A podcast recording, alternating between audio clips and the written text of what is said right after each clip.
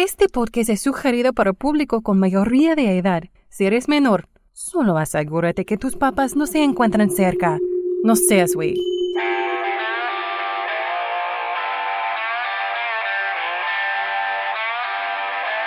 One, two, three. Yo hago el amor porque soy una persona muy sociable.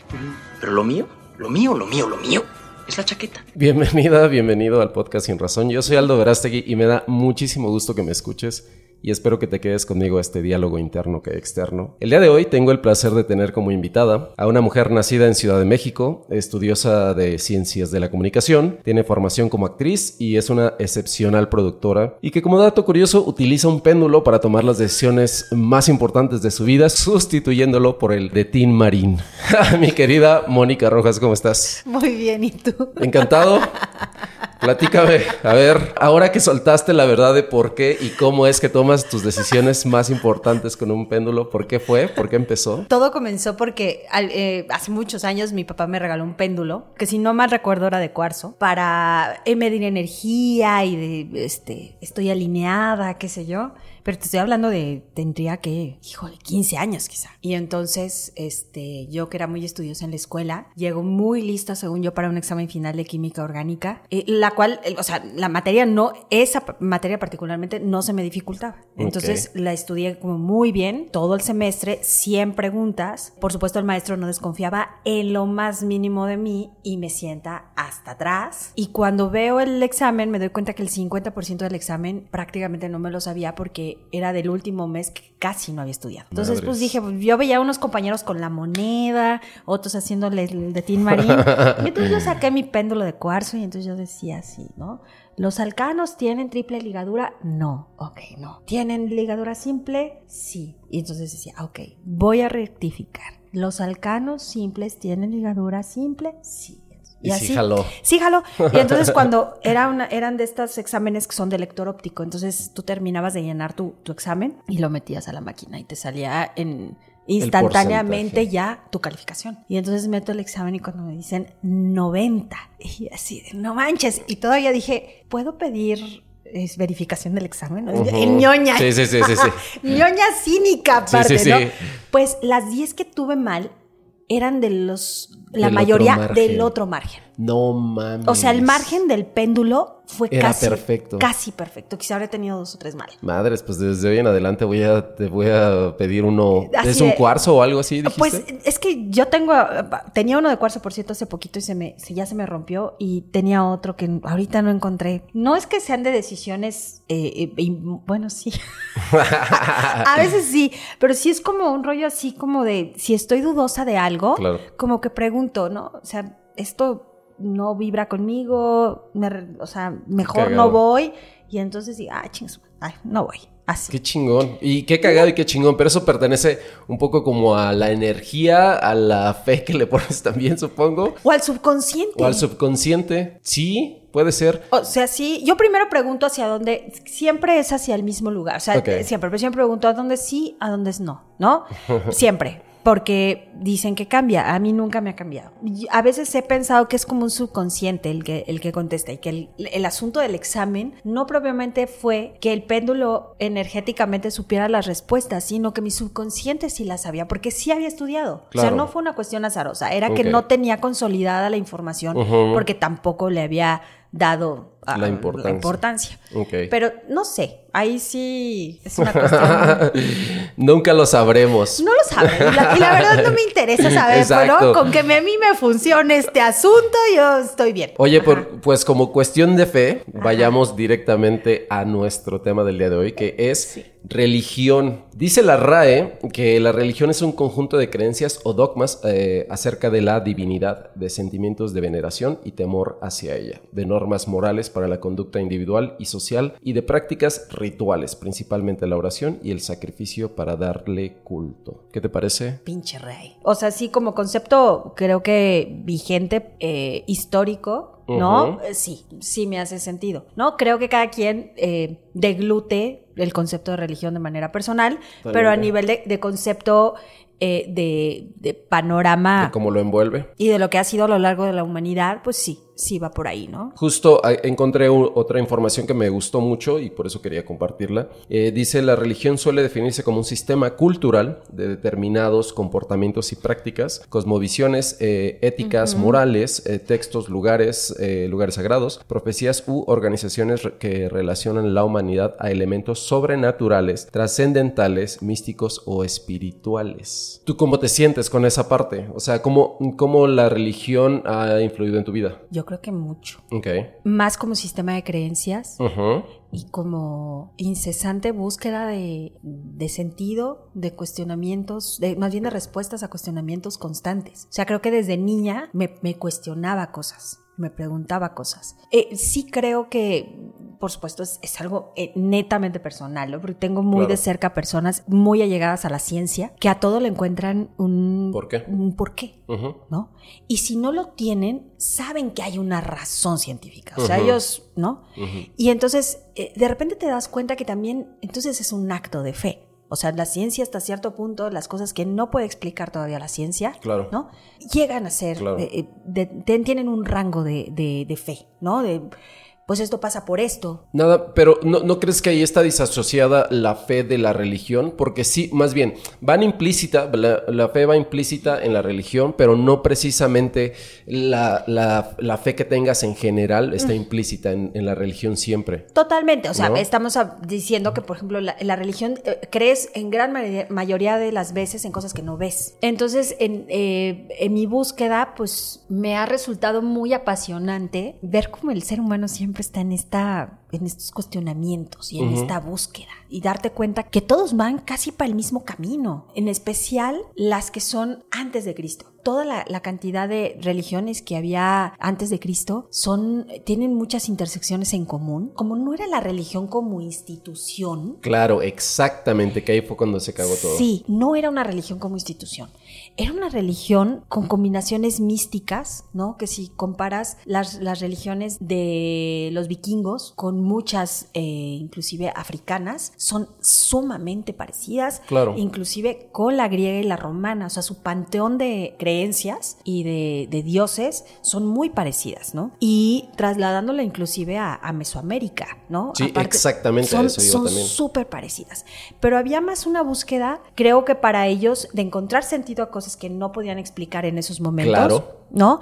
Y, y a lo mejor sí de una, de una búsqueda personal por sentir que tu vida tenía sentido, que existías por algo. Sí había algo, una conexión bonita. Por supuesto. ¿no? Una conexión con, la- con, con la lluvia, una conexión con el sol, una conexión con los cambios que no entendías del cielo, una conexión con lo que te alimentabas porque era divino, entonces la lluvia y entonces la agricultura, entonces el amor, la belleza, la sabiduría y toda la, la cantidad de pues de historias y de, de mitos, ¿no? Que se van entrelazando son, son muy bonitas. Sí. E- Inclusive, ¿no? El judaísmo eh, eh, antes de Cristo tiene muchos, um, muchas historias, ¿no? Que se han tomado de una manera muy literal. Pero es, eh, viéndolo a partir de, una, de un sentido más teológico, ¿no? De estudio y hasta literario, es, es muy rico, es muy interesante. Creo que después de, a lo mejor me- a los teólogos nos podrán decir que estamos muy mal, pero mi sentido me, me dice que después de, la- las religiones después de Cristo se volvieron un desmadre. Es que fíjate que justo lo, lo que mencionabas precisamente es cuando entra la institución y el, el querer que pertenezcas a algo o el querer que sí, tal cual, como humanidad que te quieran meter como a un grupo, creo que es ahí donde se empieza a partir todo. Cuando empiezas a no respetar lo que la otra persona está creyendo, porque tú podrás creer en lo que quieras y esa es tu libertad. El problema es cuando se vuelve como incluso imperativo. En muchos países es así, o sea, el, el Islam que es de aquí no te mueves si no es esto. O sea, este tipo de, de religiones que la volvieron una imposición más que un, algo con lo que crezcas y que naturalmente te surja la duda y digas, la tengo que resolver. Yo como algo que te puedo compartir es, yo de niño alguna vez estaba, tenía como unos nueve, ocho años posiblemente, y escuché que un vecino dijo, sí, no sé qué, gracias a Dios, o, o algo por el estilo, no recuerdo la frase. Entonces cuando dijo eso, en mi mente lo único que tuve duda fue de quién está hablando, qué es Dios o quién es Dios. Porque para ese entonces mi mamá no nos había hablado absolutamente nada de Dios. Y entonces me entró esa duda, dije, ¿quién es Dios? Porque yo no lo veo, o yo no veo de lo que me están hablando, o de lo que a lo que ellos están acudiendo. Entonces a partir de ahí empezó mi duda como de decir, ¿qué es Dios? ¿no? Entonces, con los años, mi madre es testigo de Jehová. Entonces ella empezó a, a, ya relacionarnos cuando teníamos más, más edad con, con, con, la religión. Y entonces a partir de ahí empecé a, a, vincularme a ello sin quererlo. En el origen yo no quería, porque no me interesaba, porque no era algo que me conflictuara, porque en realidad no podía creer en algo que yo no veía y sigue siendo así. Entonces, eh, yo después de, con el tiempo, con los años, ya después de adolescente, ya cuando tu mamá no te puede decir qué es lo que tienes que hacer, pues sí me mandé mucho al carajo la religión y todas esas, eh, como todas esas normas y reglas, porque me parecía que con esa duda con la que crecí desde que era pequeño hasta ese punto de la adolescencia, había pasado un periodo en el que yo estaba aprendiendo cosas que yo no tenía asimiladas y que no me estaban cambiando más que para sentirme cada vez mal. O sea, cada vez me sentía peor porque hacía cualquier cosa y entonces era como de mierda, o sea, que si, no sé, que si me masturbo está mal, que si volteo a ver a la chica está mal, que si no le agradezco a no sé quién está mal, que si, no, ya sabes, todo, todo está mal, alrededor todo está mal. Y era como de, madres cabrón, o sea, ¿cómo, ¿cómo esta gente puede vivir sus días pensando que todo lo que hacen está mal? Y entonces me empecé a separar, a separar. Y digo, es un poco también la,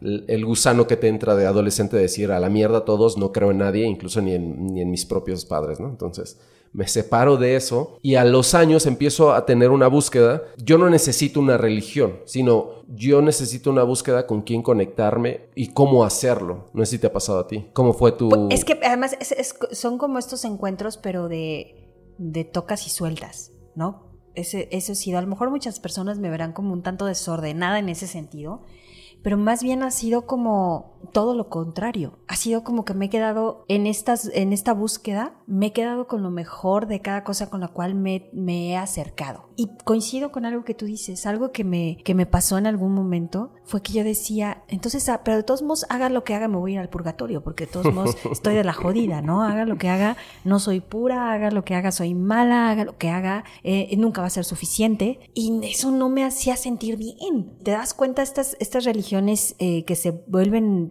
muy institucionales, el método de control justamente es el miedo. Es el miedo sí, totalmente. ¿No?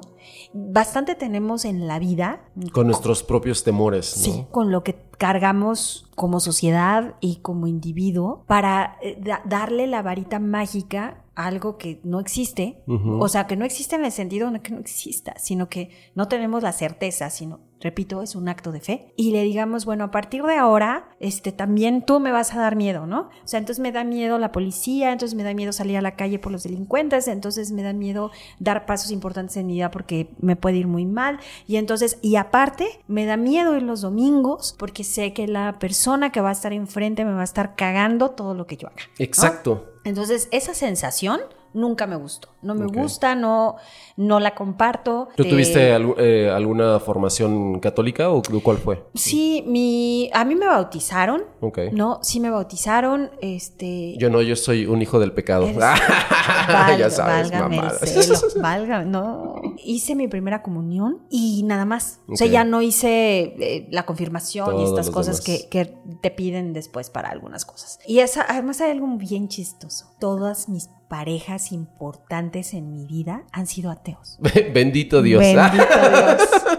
es muy interesante eso, porque nunca me ha interesado, o sea, ya tengo suficiente con mis pedos. Sí, te lo entiendo, yo te lo entiendo perfecto. Como para que mi otra pareja me diga vamos a misa o vamos a orar no, no, aguántame. O sea, hoy, fíjate que hoy no quiero orar, hoy quiero preguntarle a mi péndulo. Sí, a huevo. ¿Sabes? Hoy me quiero pasar el huevo. Es que sabes que esa es tu conexión y ese es ahí donde tu energía se concentra y es, por eso siempre hay, hay algo que yo hago una gran diferencia porque ha habido personas que me escriben que siempre le tiro mierda a la religión y lo voy a hacer y lo voy a seguir haciendo toda la vida, pero a lo que no le tiro mierda y a lo que, en lo que yo confío y apoyo es que en la fe, que eso es completamente distinto. Tener fe en lo que tú quieras, si es en la Virgen de Guadalupe, está perfecto. Si es en Dios, Cristo, Jesucristo, el Dios en el que tú creas, yo no estoy en contra de eso porque la fe es, va de una energía que emanas para recibir algo a cambio, sea, sea lo que sea que estás buscando, ¿no? Porque es este alcance de, conexión energética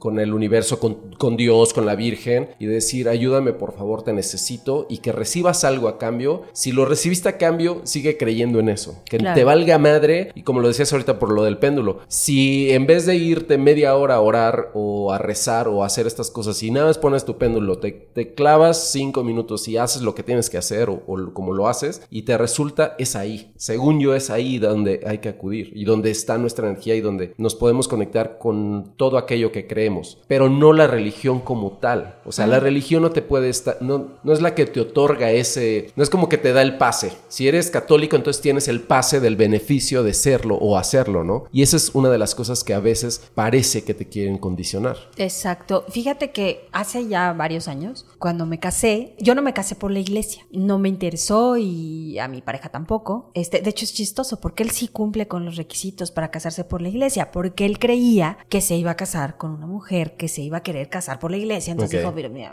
Sí, sí, sí, aguántame tantito. Eh, eh, no, siempre me decía, yo me he visto para el showcito, me paro y no tengo problemas, sí, claro. Le dije, es que a mí nunca, no, o sea, la única razón por la cual yo me hubiera casado por la iglesia es porque me lo hubiera pedido alguno de mis padres. Y como ni para ninguno de los dos fue particularmente importante porque nunca me lo pidieron, este no lo hice. Entonces, cuando estábamos en el proceso de producir la boda, me preguntó, me dijo, oye, ¿tú rezas?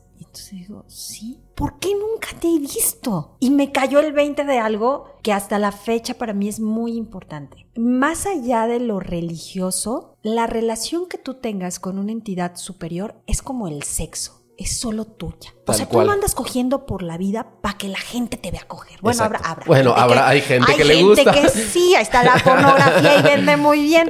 No, pero habla un poco más allá, ¿sabes? O sea, es, yo no voy a entrar a una iglesia hincada para que la gente me vea. Es algo muy personal que no comparto con nadie, ¿no? Es algo que, que es a solas, que, que, es íntimo, sumamente íntimo y que me, me resulta muchísimo más gratificante. Pero particularmente sí tengo un espacio que es mío, que nadie toca, que nadie abre, que nadie se acerca, que es una, una parte espiritual mía, donde tengo cosas, donde pongo mis cosas, donde puedo aislarme, donde, donde, hago las cosas que yo quiero hacer. Pero, eh, repito, soy sumamente celosa con, con, esa parte. Y más que porque irrumpan con algo que es íntimo, por respeto a los demás. Para que no tengas ningún tipo de afectación ni... Ni yo te voy a decir, ni me gusta que tú me digas. Claro. No me gusta que me vayan a tocar la puerta para decirme Lo sé. qué tengo que hacer. Y mucho menos en algo que es una decisión tan personal. Es que algo, algo que mencionas que es justo por eso mm, siempre mi insistencia a derroquemos a la religión y, y démosle el poder a nuestras deidades. A mí me emocionaría más ver gente, incluso por momentos, esto que dices, el que te aísles. No vas a un lugar donde hay 50 personas, agarras toda esa energía, te quedas tú en tu casa, lo, lo, pides, lo concentras y lo haces de, a tu modo, porque vamos encontrando siempre un modo. Yo, por ejemplo, no, no suelo rezar u orar, sino tener como tratar de tener una conversación eh, a través de la meditación y cosas por el estilo. Entonces, que tiene, que es exactamente lo mismo. O sea, en diferentes versiones podemos estar conectados y hacerlo. Yo solamente digo, no soy religioso porque no es algo a lo que yo nunca he querido continuar con algún tipo de dogma, porque me parece que es, están tan establecidas las normas que en algún momento dije, entonces, ¿en dónde se supone que entra la mentada el libre albedrío, y en el que eres libre de hacer lo que quieras? Y en el momento en el que yo sentí una libertad, gracias, eso también, fíjate que por eso, por eso a mi madre le tengo como un, un, doble discurso, porque yo a ella la respeto y bueno, es la mujer por la que puedo tener el amor más grande en la vida, pero he entendido muchas veces el por qué lo hace. Y entonces me alejo y digo, yo te respeto, haz lo que tú tengas que hacer y sigue creyendo en lo que tú quieras creer porque eso es para ti y porque como seres individuales nada más respeta lo que yo hago. Y lo ha hecho siempre O sea, cuando entendió que yo no estaba cediendo y que yo no iba a entrar, porque sí, finalmente los padres tienen mucha influencia, como en la parte de la formación, pero cuando entendió que no era mi camino ni iba a estar cerca de eso, como que agarró la onda y al contrario, en vez de ser insistente, ahora tenemos debates, ¿no? Porque todo el tiempo le hablo de la cuestión más terrenal y ella habla mucho más de las cuestiones espirituales o de algo de lo intangible que es, ¿no?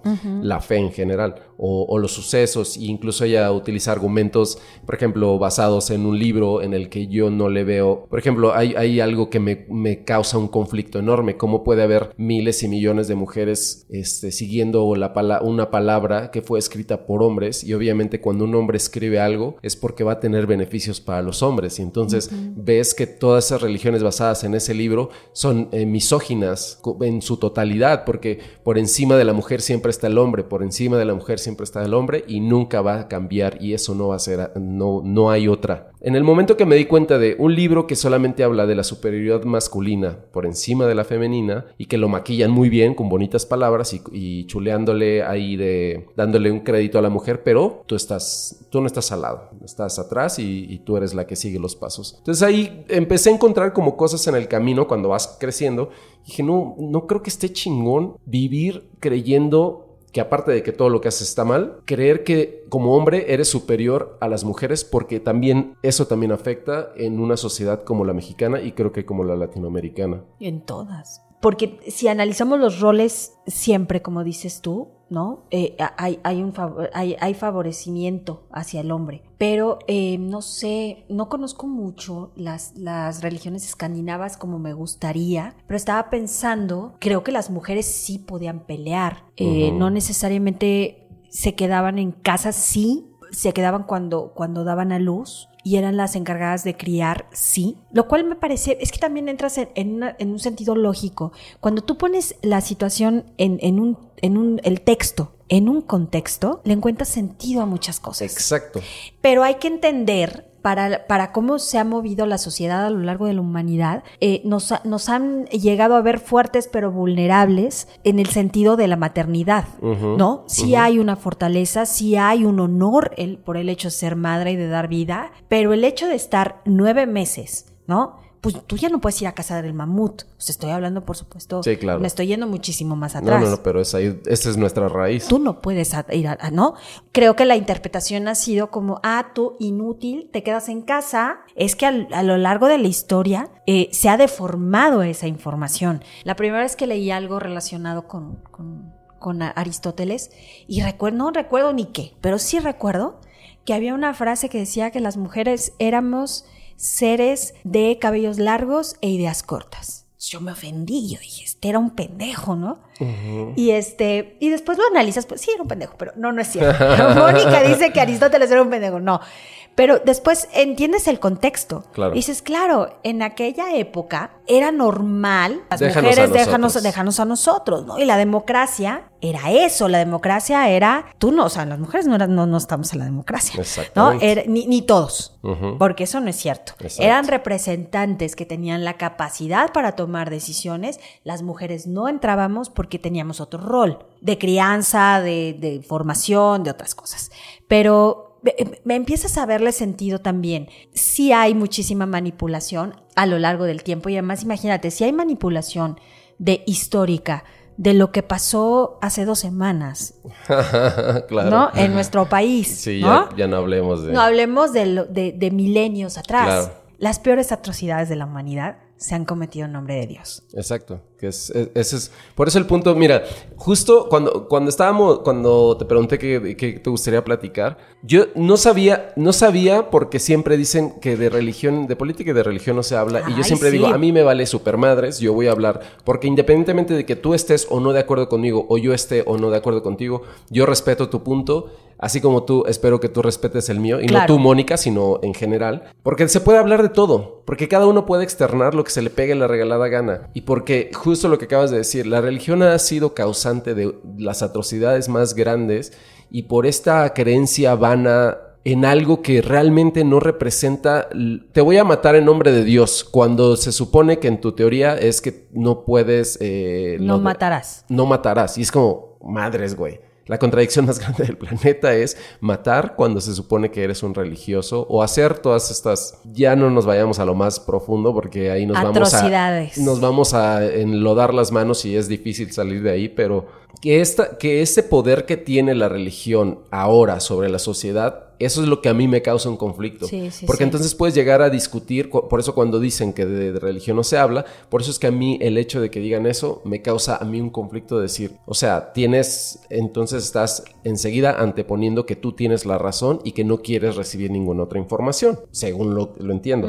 Y he llegado a platicar con gente que no le gusta mi punto de vista, sin embargo dice, pero pues no tengo problema, güey, es tu pedo. Y he llegado a tener conversaciones con personas que te dicen, no, güey, pero tú eres el que tiene el problema. Y le digo, no, es que no hay ningún problema. Es que ni tú mismo tienes un problema por estar bien, eh, siguiendo una religión. No te estoy diciendo que tienes un problema, te estoy diciendo que hay cosas en las que tú crees que yo no creo. Y es hasta ahí.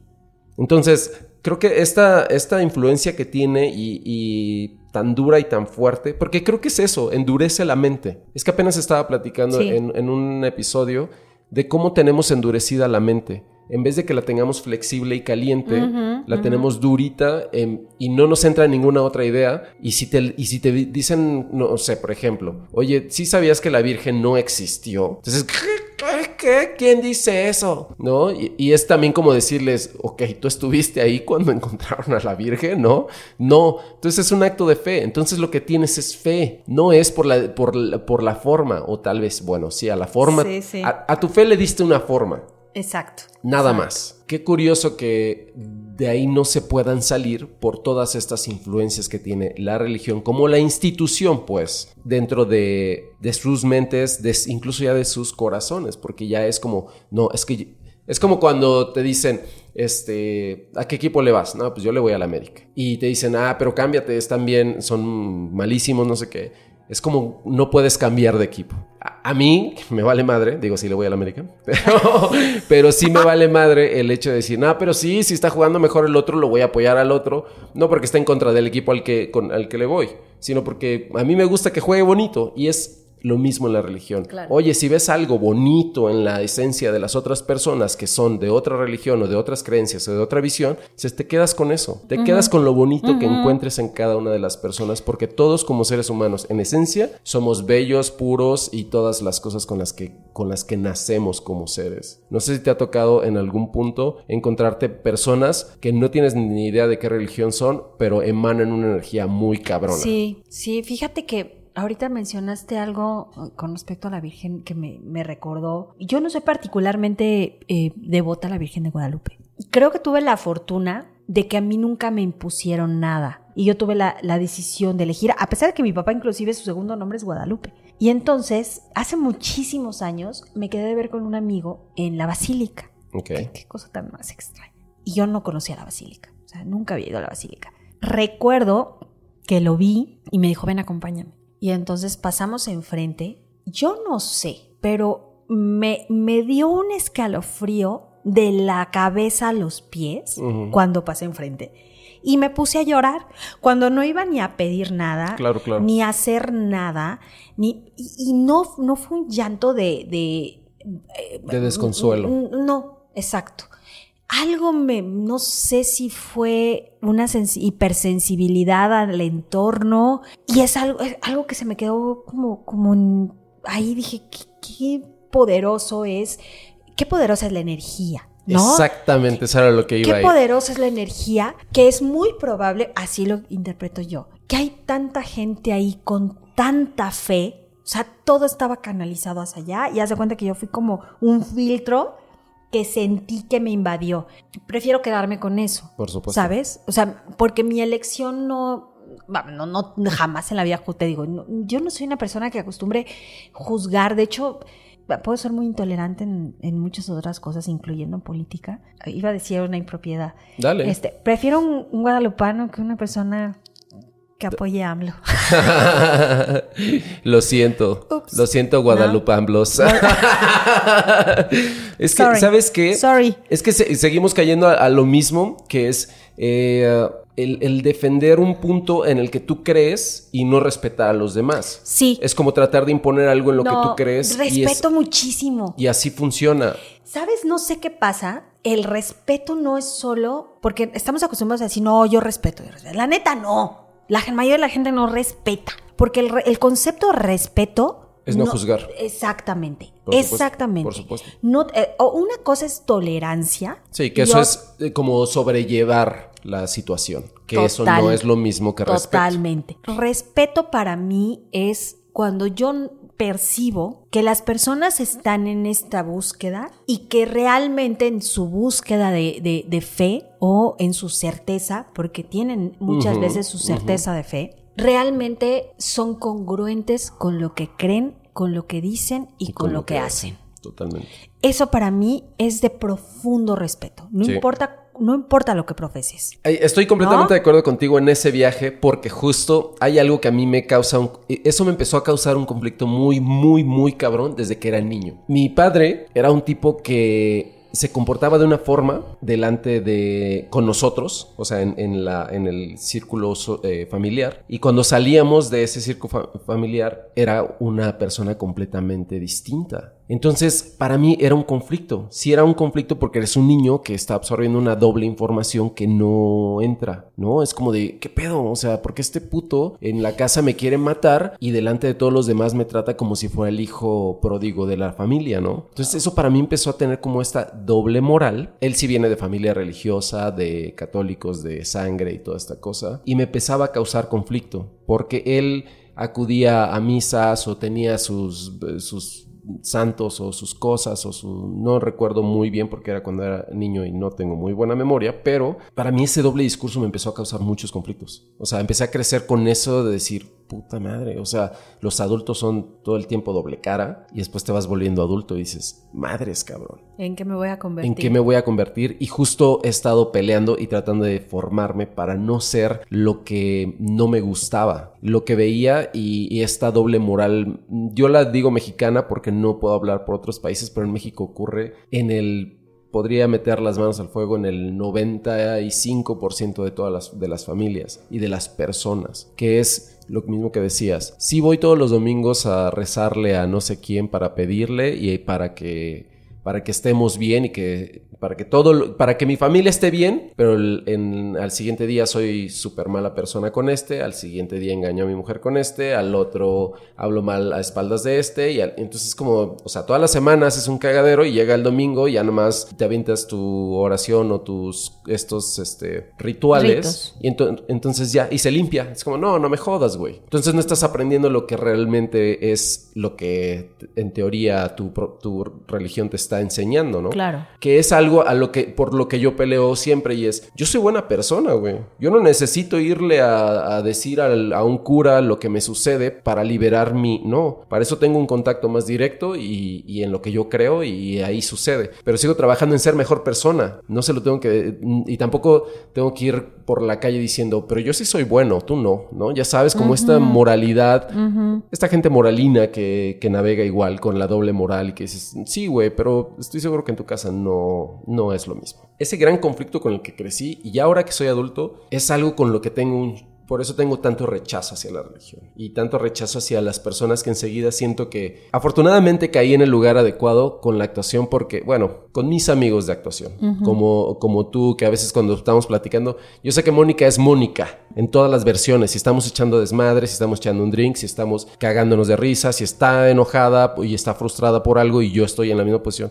yo sé que es la misma persona, que va a reaccionar como tengan que reaccionar, pues sí, pero es la misma persona. Y que te valga madre lo que opine el resto del mundo. Y es algo a lo que la religión casi siempre le pone un... La institución, regresando a la institución, es la que te va cor- cortando, ¿no? Todo, todo el tiempo de... No, así no, así no. Como por ejemplo estas mujeres que no se pueden descubrir el cabello. Me parece una locura. Que no puedan enseñar el cuerpo cuando es su cuerpo. Puta madre, ¿a qué nivel tan grande hemos llegado de prohibición que entonces ahora en vez de sentirnos libre, entonces ahora nos sentimos más, eh, no sé, como en cajas todo el tiempo.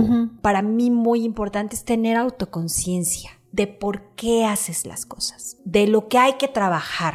No somos eh, eh, perfectos, ¿no? somos personas en, constan- en constante construcción y deconstrucción. Claro, claro, claro. Y- y Si es que lo quieres, ¿eh? Porque hay, hay personas que, o sea, yo tengo un tío que es súper duro y que dice, yo, yo así soy y no voy a cambiar. Ah, exacto. Ya sabes, Eh, Exacto, entonces, sí te si entiendo. lo quieres. Sí, sí, sí. Yo estoy así. Entonces, eh, a mí me, encanta pensar que, este tránsito que voy a tener en mi vida es una aventura donde voy a vivir experiencias que me van a seguir haciendo inquieta con muchas preguntas. Me encanta pensar que me queda mucho por aprender y que me queda mucho por trabajar. Entonces, sí, sí me identifico como, como una persona que hace todo lo posible por estar en paz. Y sé perfecto cuando no estoy en paz. Exacto, sí, claro.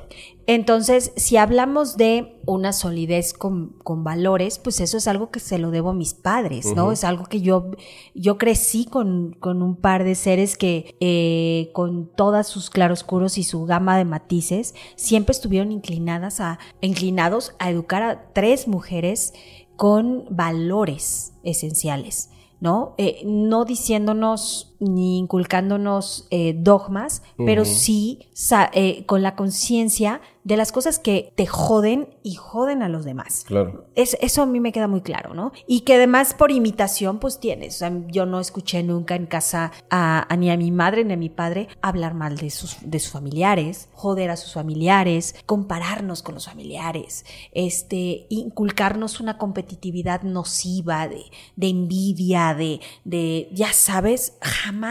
Entonces ya esa, esa base, digo, mira. Es que ahí está tu formación. Bendito Dios. bendito Dios la tengo, ¿no? Entonces, este, a partir de ahí creo que todo es más dúctil justamente, porque entonces ya mis cuestionamientos son muchísimo más genuinos, ¿no?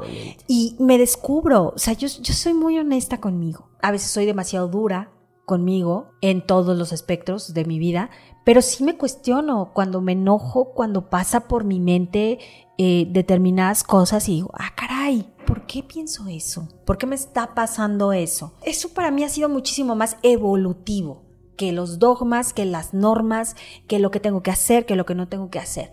Porque sé que lo que haga, siempre lo voy a hacer con muchísima, no te puedo decir fe, pero si es si es entrega. Cuando descubres el que le vaya mal a otra persona no tiene nada que ver contigo, no tiene que ver con tu paz. No tiene que ver con que duermas tranquilo, no tiene que ver con que si fuera tu último suspiro de vida, dirías, la cagué tanto, pero bueno, mira, hice lo mejor, ¿no? o sea, yo estoy segura que eso hasta el último día de mi vida me va a pasar. O sea, que voy a terminar diciendo, la cagué, bueno, hice de, cagadero por muchos lados, ¿no? Pero con la conciencia de estaba aprendiendo, de me defendí, de agredieron a mi niña interior que no había terminado de trabajar. A mí me parece muchísimo más profundo y rico el siempre estarte cuestionando. Entonces por eso em, me gusta pensar que más allá de, un dogma o de una religión, soy una persona en una constante búsqueda para estar en paz. Cuando descubres tantita paz, te vuelves adicto a la paz. algo muy importante, justo por todo lo que acabas de decir, es algo con lo que me empecé a, conflictuar y puse todo el, peso en contra de la religión. Porque en el momento en el que le cedes todo esto que tú eres responsable a algo que no tiene por qué serlo, es como decir, si Dios quiere, gracias a Dios. O sea, entonces como las cosas se hacen porque Dios quiere, la computadora se prendió porque tú mandaste el casting porque Dios quiso, entonces porque tú actuaste bien, entonces por eso te quedaste y por eso te eligieron y porque y por eso estás actuando ahorita en un set, por, porque Dios quiso absolutamente todo eso. ¿Qué nivel de soberbia del ser humano de pensar que Dios nos pone un ojo o, o su Dios les pone un ojo a cada uno en vez de pensar que somos una cantidad inmensa de energía que se emana, ¿no? En vez de pensar en, en que es una, es una divinidad que le pone el ojo a no sé cuántos Guadalupe o, que la Virgen de Guadalupe le pone el ojo a, tantos guadalupanos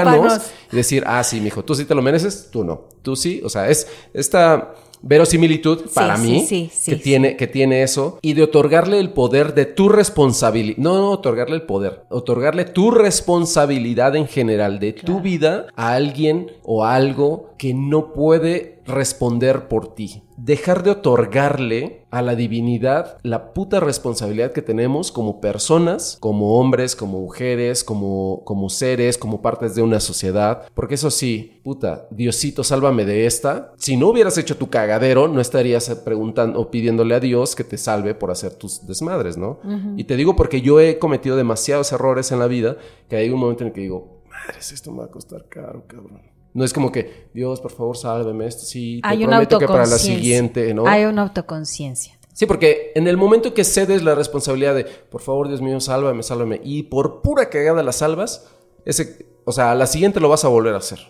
y en esta eh, autoconciencia de decir, puta, si lo hago, ya sé que puede pasar, y aún así lo hago, entonces te la aguantas cuando venga de vuelta. Claro. Porque ya sabes que el putazo que viene de vuelta. Y te digo porque en estos grandes errores que cometo en la vida, digo, ah, lo voy a hacer con la conciencia de que algo va a venir de vuelta, pero pues ni pedo, me lo aguanto o mejor no lo hago. Porque Sí. entonces, porque si no encuentras este rollo de decir, no, Dios me va a salvar, Dios me va a ayudar, Dios está conmigo. Sí, Dios está contigo si así lo deseas, pero no tiene la responsabilidad de ti como ser humano en viviendo en una sociedad, en una familia, en una pareja, en- o sea, no es responsable, él no es responsable de ti. Exacto. Tú eres responsable de ti mismo. Total. De todo lo que haces, de todas tus decisiones, de todo, absolutamente todo lo que sucede.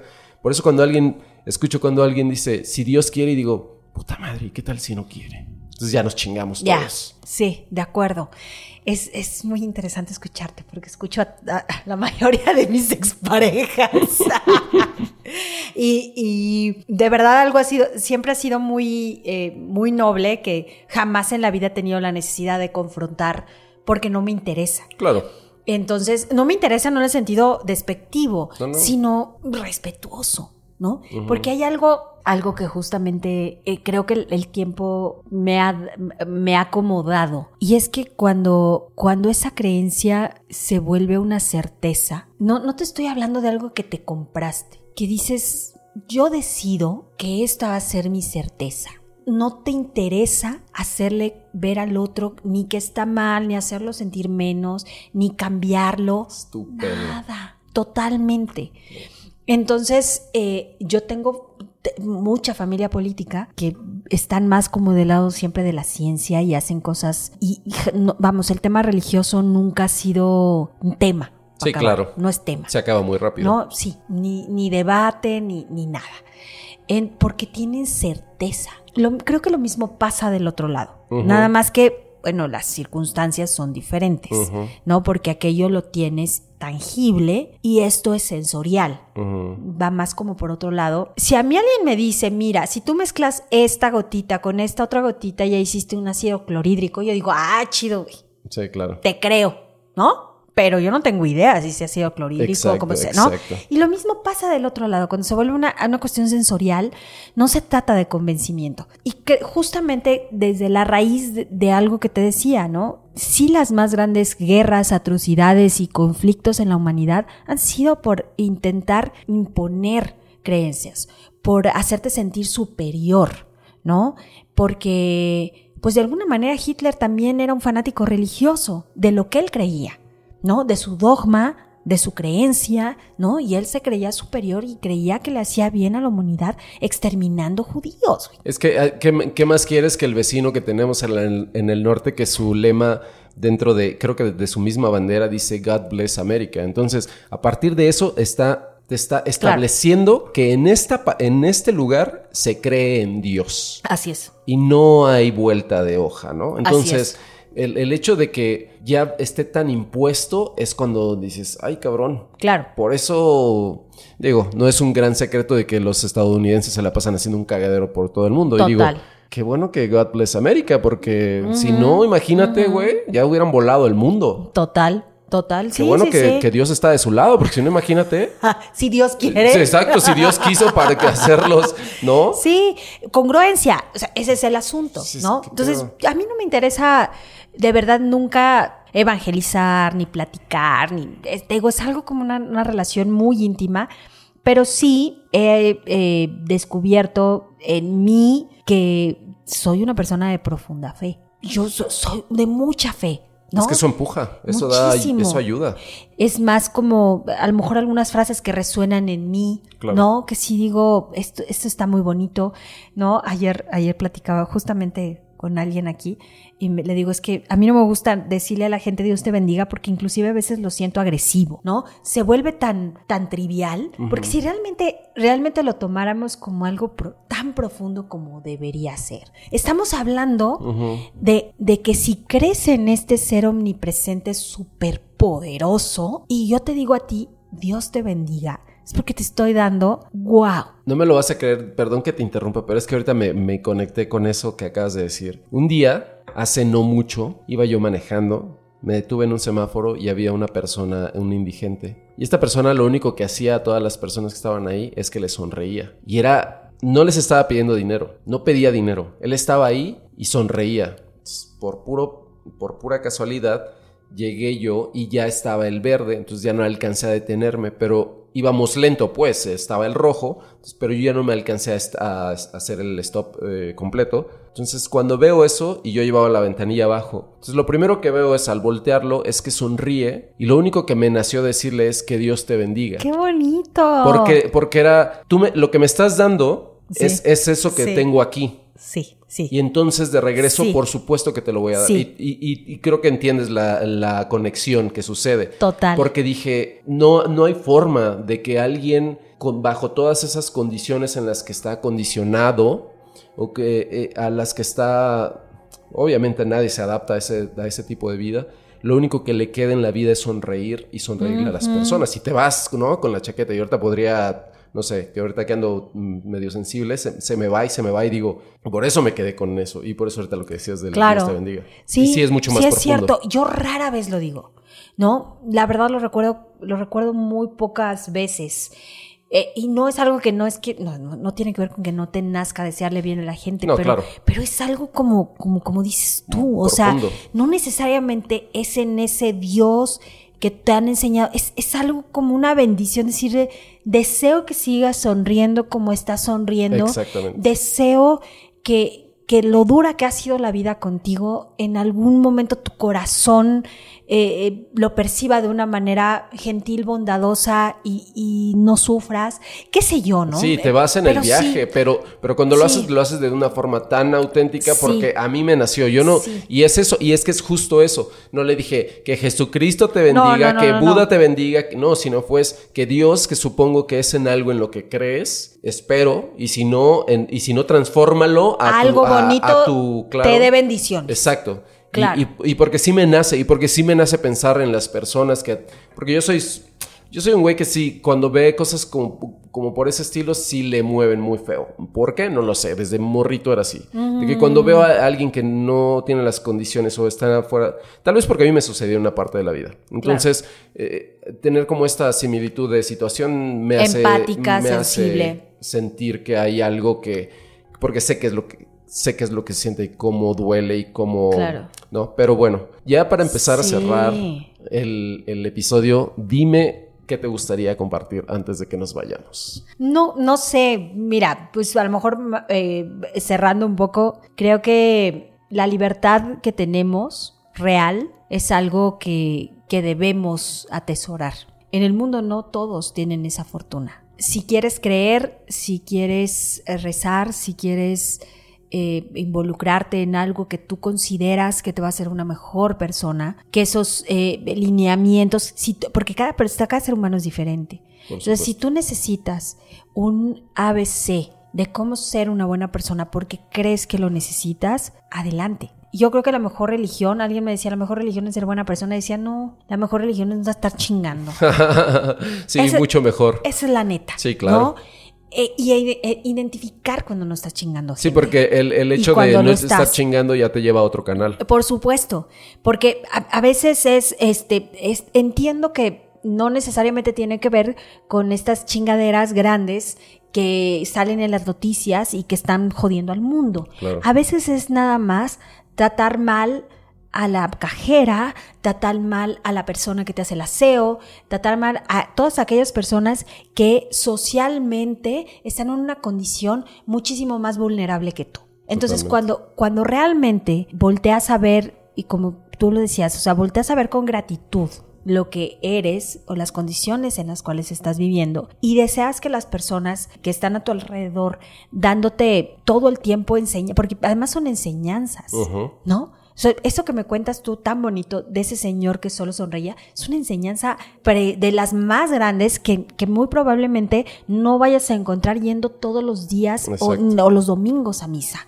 ¿No? Es una enseñanza muchísimo más profunda. Esa es tu religión. Claro. Tu religión es el aprendizaje. Es ese aprendizaje que tomaste de ese señor que te sonrió, ¿no? A mí me pasó al revés hace no más de dos meses no aquí justamente hace unas a unas cuadras, eh, hay un alto donde siempre hay chicos que eh, limpian el parabrisas y ya estoy como preparada a decirles que no, a tener la moneda, como, ya sé que ahí siempre hay gente.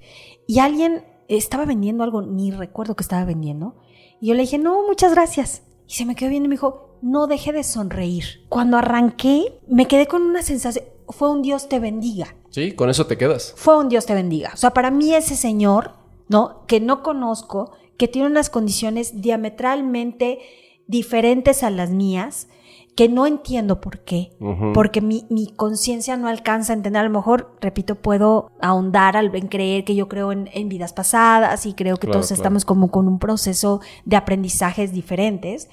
Este, ese ser con el cual me topé ese día me dijo algo profundamente espiritual. Sí porque seguramente mi sonrisa le transmitió algo al darle las gracias. Entonces, exactamente, fui en esos momentos, sí me identifico como una persona que le di en esos momentos lo mejor que podía darle. No una moneda, no comprarle algo. Fue sonreírle y decirle amablemente, no gracias, ¿no? Entonces, este, yo lo que creo es que efectivamente no hagamos chingaderas, ¿no? Y cuando las hacemos, porque no somos perfectos, sí tengamos la conciencia de que estamos en un proceso de aprendizaje y que busco que nada me perturbe adentro, busco que no tenga resentimientos, busco que a las personas que les va bien eh, me dé gusto que les ve bien, les vaya bien, que a las personas que les vaya mal tenga un poco de empatía, que, que no quiera salir a, a, destruir una empresa, a joder a las personas que ideológicamente no son parecidas a las mías, este, o, religiosamente, por supuesto, o que mi vecina o mi vecino, ¿no? Haya esta, esta guerra campal, ¿no? Entonces, eh, hay una frase me llegó ahorita y es muy bonita. Por sus frutos os conoceréis. Y con el tiempo la entendí. Entonces, ve tus frutos, ve tus frutos y eso define quién eres.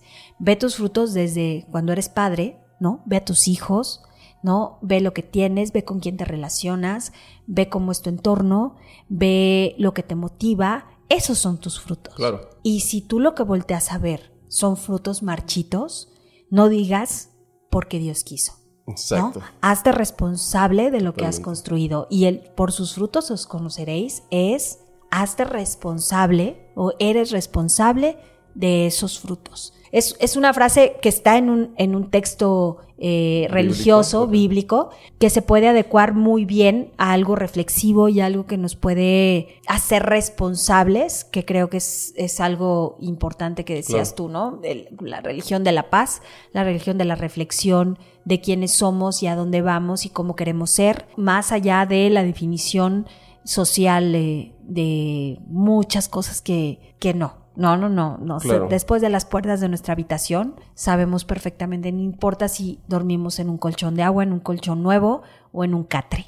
Sabemos perfectamente, perfectamente quiénes somos, ¿no? Yo solamente para cerrar, lo único que puedo compartir es eh, cree, en, aférrate a lo que más te genere paz, tranquilidad, amor, que te así sea la Virgen, los arcángeles, el cuarzo, la Buda, cualquier tipo, Alá, cualquier tipo de deidad con la que hayas crecido, a la que te sientas afín, que creas que es ahí donde tienes tu conexión, ahí conéctate, no lo sueltes, incluso el mismo ateísmo, creo que tienen esta separación, sí, completamente de las deidades, pero hasta ellos mismos tienen algún tipo de, de fe, aunque a veces eh, se niega un poco la fe en algo, pero se tiene, es algo que nos pertenece, es algo humano, ¿no? Claro. A mí me encantaría ver más eh, gente religiosa sin la institución, más bien, no religiosa, perdón, me equivoqué, más espiritual que religiosa, para que entonces podamos conectarnos sin ningún tipo de juicio ni prejuicio y no nos estemos chingando la vida, porque ya bastante dura es para cada uno de nosotros. Entonces, Sí. eh, te agradezco que nos hayas escuchado y te deseo que tengas un buen día, tarde, noche, madrugada, en el tiempo en el que estés. Nos vemos en el siguiente episodio. Yo no necesito meditarlo más. A coger y a mamar que el mundo se va a acabar.